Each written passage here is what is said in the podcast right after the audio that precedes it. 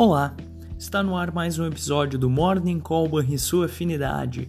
Eu sou Daniel Boss, analista de economia do Banrisul, e hoje é quarta-feira, dia 27 de dezembro. A agenda econômica desta quarta será fraca, sobretudo no ambiente externo. Os sinais estão mistos no mercado acionário internacional. A Ásia encerrou a sessão com a maioria das bolsas no terreno positivo em pesquisa oficial na China, notou-se que grande parte das empresas industriais tiveram lucro acima do esperado até o mês de novembro e na leitura anualizada. Em Wall Street, por sua vez, os juros dos treasuries recuam nesta manhã, após fechamento misto na véspera. O dólar também mostra viés de baixa.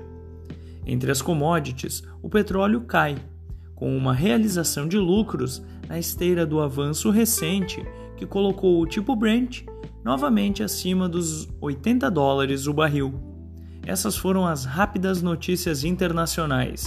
No Brasil, o investidor estará de olho no fluxo cambial, em dados da dívida pública federal, além de monitorar a entrevista coletiva do secretário do Tesouro Nacional.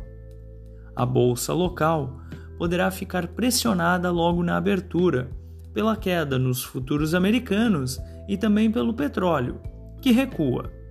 Estaremos atentos ao clima de negócios nesta reta final de 2023. E com isso vamos ao fechamento do mercado. O dólar encerrou a terça-feira com queda de 0,8% aos R$ 4,82. O euro caiu 0,5% aos R$ 5,32.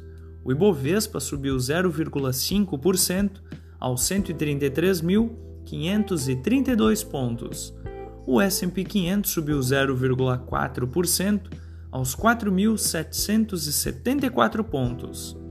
O DI futuro para janeiro de 2025 caiu um ponto base, a 10,03%, e o DI futuro para janeiro de 2030 caiu 3 pontos base, a 10,15%. Você ouviu o Morning Call e sua afinidade com os destaques do dia. Acompanhe de segunda a sexta-feira o nosso overview.